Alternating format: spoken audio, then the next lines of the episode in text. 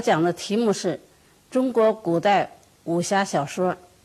武侠小说历来是人们喜爱阅读的文学作品，不是因为它有多么精深的哲理，也不是它有多么优美的语言，而是具有两大特点：一个是武侠小说具有较强的娱乐性，人们阅读它不仅是个休息，而且是一个很好的享受。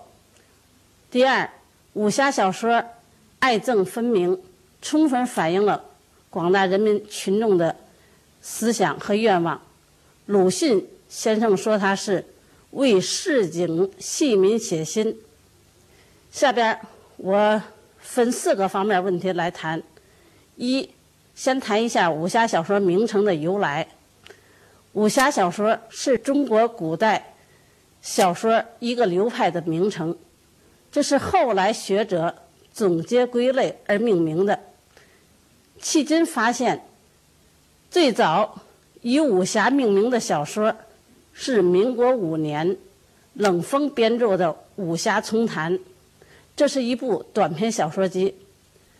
在此之前，武侠小说有豪侠小说、奇侠小说、剑侠小说、仙侠小说等名称。武侠小说的名称虽然确定在近代，但是它的含义早在先秦诸子书中就已经出现了。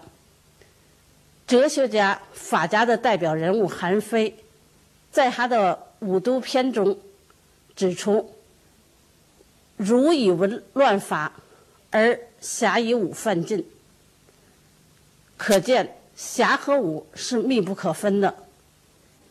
侠就是指侠客义士，武就是指勇武力和积极的合称。这种会武又具有侠义的人，正是武侠小说历来描写的对象。我讲的第二个题目是武侠小说的起源。武小说起源于何时？历来学者见解不一，众说纷纭。我认为，任何一种文学现象，都是与生产劳动和社会生活紧密联系在一起的。武侠小说也不例外，因为社会上有了会武而又具有侠义的人，才有武侠故事的流传，武侠小说也就逐渐的产生了。春秋战国时期。出现了一大批侠客义士，如荆轲、聂政、专诸，以及后来的朱家、郭杰等人。他们都是为了别人的利益而牺牲自己的人。司马迁把他们写入《史记》当中去，为他们立传，这就是《游侠列传》《刺客列传》。大家赞扬他们的行为。在春秋战国时期，为什么会出现那么一大批侠客义士呢？分析其原因，我认为有三种。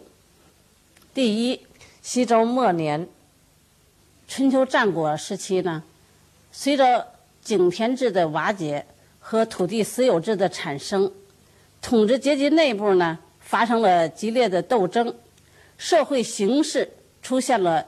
大分裂、大动荡、大变革的局面，周王室的势力呢日益衰弱，大大小小的诸侯国呢不再听从周天子的命令，也不再定期的向周天子述职纳贡朝觐，而是各行其事，强国争霸，弱国争存，群雄逐鹿，都想通过。各种形式、各种手段呢，来扩大自己的势力。这种社会现实呢，就是侠客意识产生的土壤。第二，在这个社会大变革的时代呢，产生了新型士的阶层。这个阶层的人员呢，是很复杂的，呃，来自各个方面。他们中间既有通晓天文、历法、地理等方面知识的学者，也有呢政治思想、军事的杰出人才，还有这个以武犯禁的侠客义士。他们的作用呢，是为各派政治力量提出呢符合本阶级、本集团的政治主张和这个理论依据。所以呢，诸侯呢就是呃争相仰视。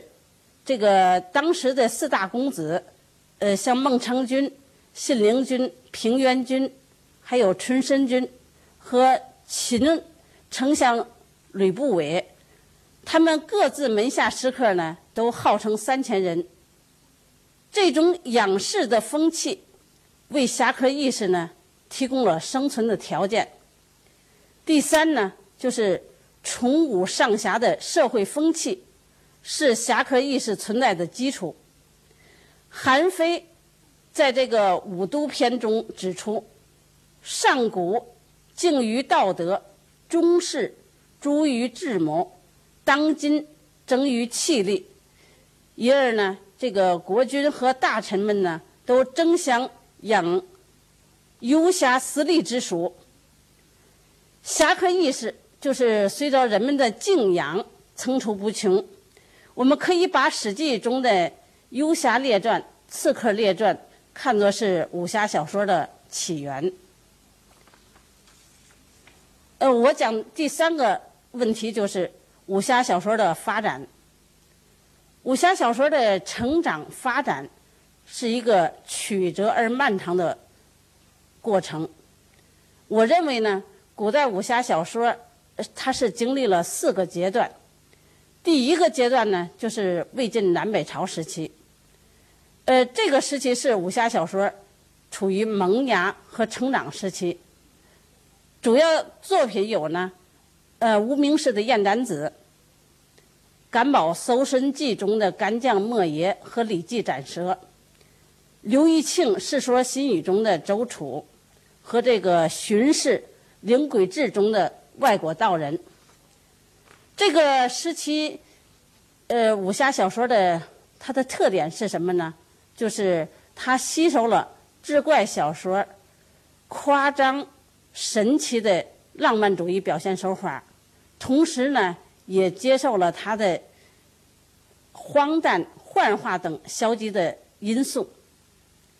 第二个阶段就是武唐代的武侠小说是形成时期，主要作品呢有这个李公佐的《谢小娥传》、薛条的《无双传》、裴行的《昆仑奴》、聂隐娘传、袁交的《红线传》。杜光庭的《裘染客传》等等，武侠小说在形成时期，它的标志主要有三个方面：第一，就是出现了一大批武侠小说作品，趋于形成一个流派；第二呢，就是作品的主题大都是以歌颂侠客义士、见义勇为、打抱不平。惩恶扬善、仗义疏财等侠义行为为主，同时呢，也赞美和炫耀了侠客们的特别的武术技能。第三呢，就是说作品的艺术技巧，一般是以正视爱情为话题或者线索，以邪与正、强与弱、善与恶。为这个故事的矛盾的双方，以邪者受惩、恶者遭报、正者得身、善者祸福为故事结局。因此呢，故事情节就显得曲折繁复。在侠客人物塑造上呢，大都运用了浪漫主义表现手法，所以说呢，侠客的形象显得十分高大鲜明。第三个阶段就是武侠小说呢发展到了宋代，这个可以说是达到了成熟的阶段。呃，主要呃从三个方面来看，一个是呢呃出现了武侠小说的专著，这就是呢吴书编著的《江淮异人录》。第二个呢，就是武侠小说在宋代的文坛上竖起了旗帜。宋初，李昉等人编著的《太平广记》列有豪侠类，汇集了近代至宋初的历朝的武侠小说。尽管是部分的三分之二的作品没有被列入进来，但是呢，武侠小说不仅赖以得以保存，而且呢。得到了徜徉和发展。第三个就是形成了一个流派，除了这个无书的江淮异人录之外呢，呃，还有许多著名的文人，在他们的著作当中呢，都是有意识的撰写和歌颂，呃，侠客意识的行为。宋代武侠小说它的特点呢，呃，是三多。一个是多讲古事，第二就是多讲仙气，第三个是多讲术气。此外呢，宋代的武侠小说又被卷入了一个新的文学样式，这就是话本。话本中的公案、朴刀、杆棒、妖术等作品呢，大都可以看作是武侠小说。第四个阶段就是。明清时期，明代呢是武侠小说发展的时期，文坛上出现了一大批有价值、有影响的长篇武侠小说，开创了武侠小说新纪元。比较突出的呢有《水浒传》《水浒后传》《禅真异史》《禅真后史》等等。这些作品大都是以除暴安良、打富济贫。施人行义、劝人为善、宽容服朝纲为这个呃主题思想的。明代在这个拟话本当中呢，也有一批武侠小说，像《三言》当中的李倩公穷的遇侠客、杨千之客访遇侠僧等等。明代文言短篇小说当中的武侠小说比较突出的呢，就是《剑侠传》。全书是四卷三十三篇。清代是武侠小说发展的出现了前所未有的繁荣景象。长篇通俗武侠小说呢，呃，流行的比较广，影响比较大的呢，这个像有《三侠五义》《儿女英雄传》《绿牡丹全传》《大八义》《小八义》《续小五义》等等。清代的武武侠小说呢，大约是有四种类型。第一种类型就是继承了明代长篇通俗武侠小说的传统，歌颂这个侠客义士惩治统治者中的残暴，积极助及其助纣为虐的各种邪恶势力，为百姓消灾解难。这是以《绿牡丹全传》为代表作品。第二种类型就是侠义与公案相结合，形成了新型的侠义公案小说，是以《三侠五义》为代表作品。第三种类型呢，就是侠义与言情相结合，形成了情侠小说，是以《儿女英雄传》为代表作品。第四种类型呢，就是鼓吹侠客意识呢，投降辩解，这个充当。朝廷恶势力鹰犬的作品，这是以《荡寇志》为代表作品。清代文言武侠小说专辑是比较少，这个主要分布在笔记小说和这个传奇小说之中。比较突出的呢，像这个新七邪中的腰端刻工遇剑仙，还有《聊斋志异》当中的呢这个红玉和侠女等等。我讲第四个问题呢，就是武侠小说中的侠客意识的美德。侠客意识它的美德是多方面的，我认为主要有五个方面。第一，就是具有强烈的正义感，像唐代李肇故求报李勉的这个作品中的侠客，就是其中的一个例证。这位侠客呢，本来是受顾求夫妇之托。去行刺客游在外的李勉，当这个侠客正要举刀动手的时候呢，这个他才得知呢，顾秋夫妇是这个恩将仇报，于是呢，一股正义啊冲上了他的心头。他只说了一句：“我己误杀长者”，然后扭头就走。天没亮，他就把这个顾求夫妇的人头提了来，献给了这个李勉。又如《水浒传》中的一百零八位英雄好汉，他们或先或后，或多或少，都做出了路见不平、拔刀相助的英雄事迹。特别是鲁智深最为突出。他本来是魏州经略府的一个提辖，他与这个卖唱的金氏妇女呢素不相识。只因为他出于正义，他不忍心看到这个金氏妇女受财主镇关西郑屠的欺辱，他便一面替他们还清这个店饭钱，并赠他们的路费，让他们呢脱离虎口。另一面呢，他就举拳除掉了作恶多端的镇关西。结果是金氏妇女得了救呢，而他自己却乐得了无家可归，只好呢这个出家当了和尚。他与这个林冲是萍水相逢。当他得知林冲遭受高太尉的陷害时候呢，他又出于正义，打抱不平。大闹野猪林，救护了林冲的性命，结果他自己又失去了做和尚的资格，他便毫不犹豫的上山乐草。再如《绿牡丹全传》中的侠客包自安，他以摆渡为业，占据了江边要紧黑龙滩，聚居了一大批英雄好汉，他们。凡是遇到奸臣或是奸臣的门人，不管是新赴任的还是这个官满回家的，从来没让他们过去一个。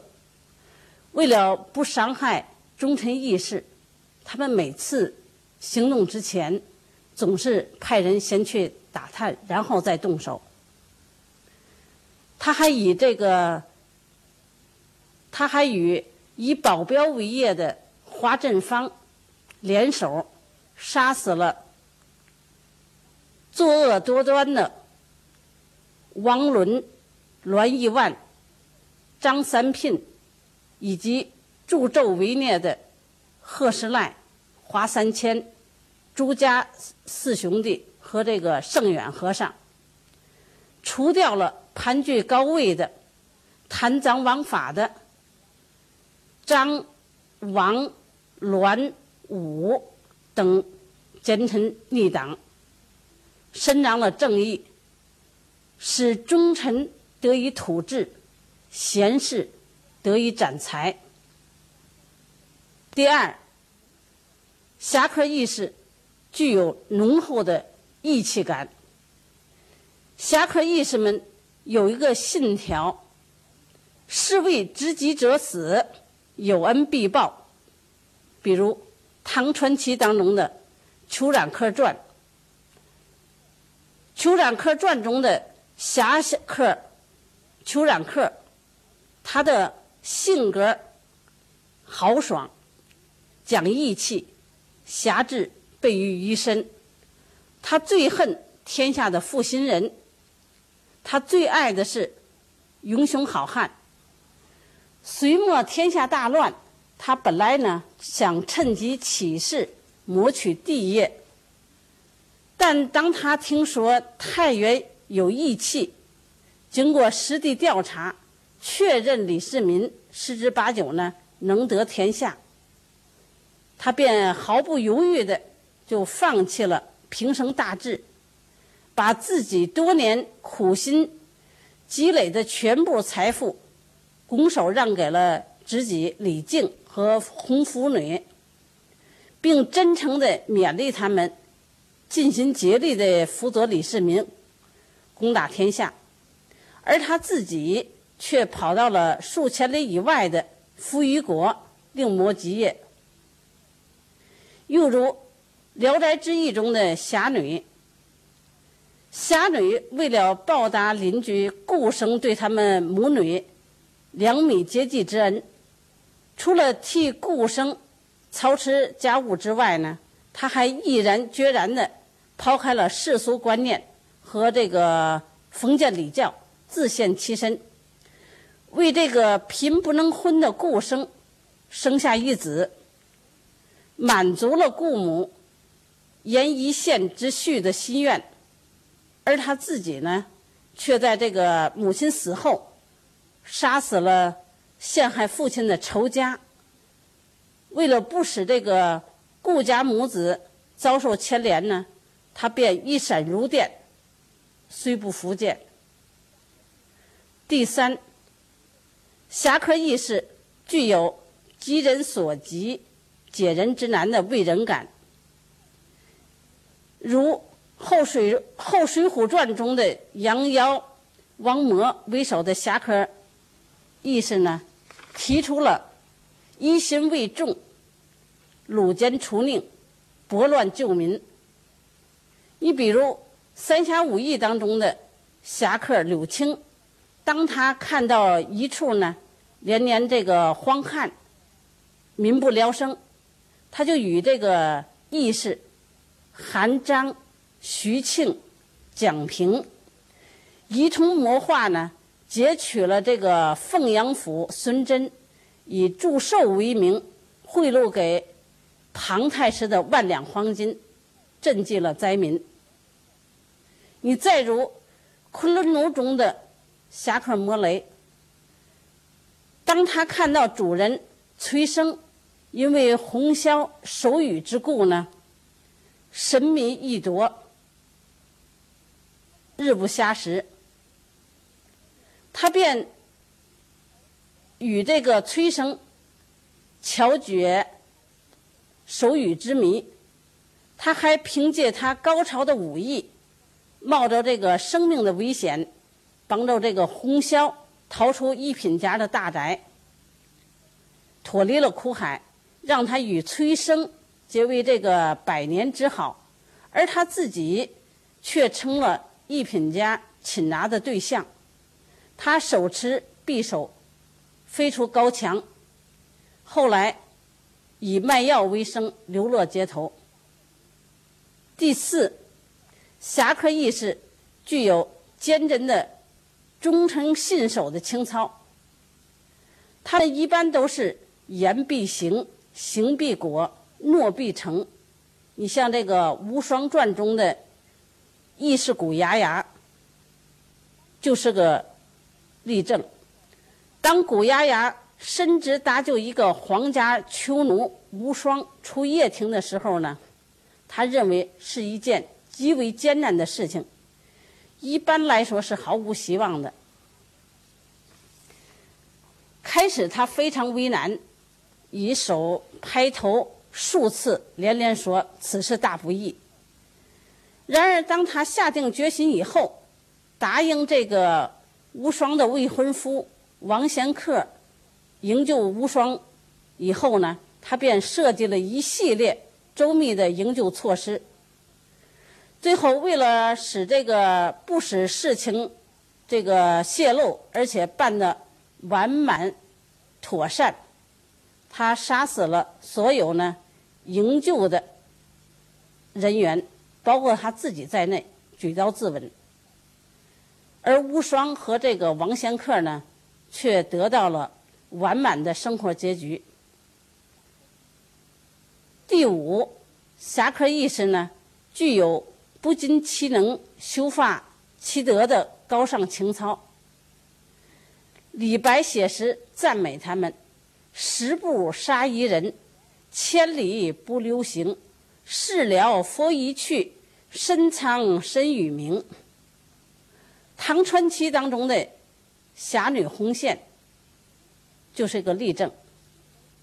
红线原来是潞州节度使薛松家的奴仆，他鉴于魏博节度使田承嗣不顾儿女亲家之分，企图以强凌弱，侵夺潞州，而潞州节度使。薛松闻之之后呢，日夜忧闷，茶饭不思。红线便凭借自己的高超的武艺，运用巧到金盒的方式，一举粉碎了田承嗣侵夺潞州的阴谋，避免了一场吞并与反吞并的血腥战争。薛嵩要送给他千年微报的时候呢，而红线丝毫不取，在饯别的酒席宴上，他假装酒醉离席而去。于是呢，就无影无踪了。以上讲的是侠客意识的美德，侠客意识也有片面、局限性的一面，有时甚至显得很残忍。还有个别的侠客意识，充当朝廷镇压人民群众反抗起义的工具，这些都是他们的不足。总而言之。侠客意识的美德，凝聚了中华民族的伟大精神，是东方传统文化中的精粹。后来出版的新武侠小说，像金庸的《射雕英雄传》《神雕侠侣》《笑傲江湖》和古龙的《楚留香》《陆小凤》等作品，进一步阐扬了。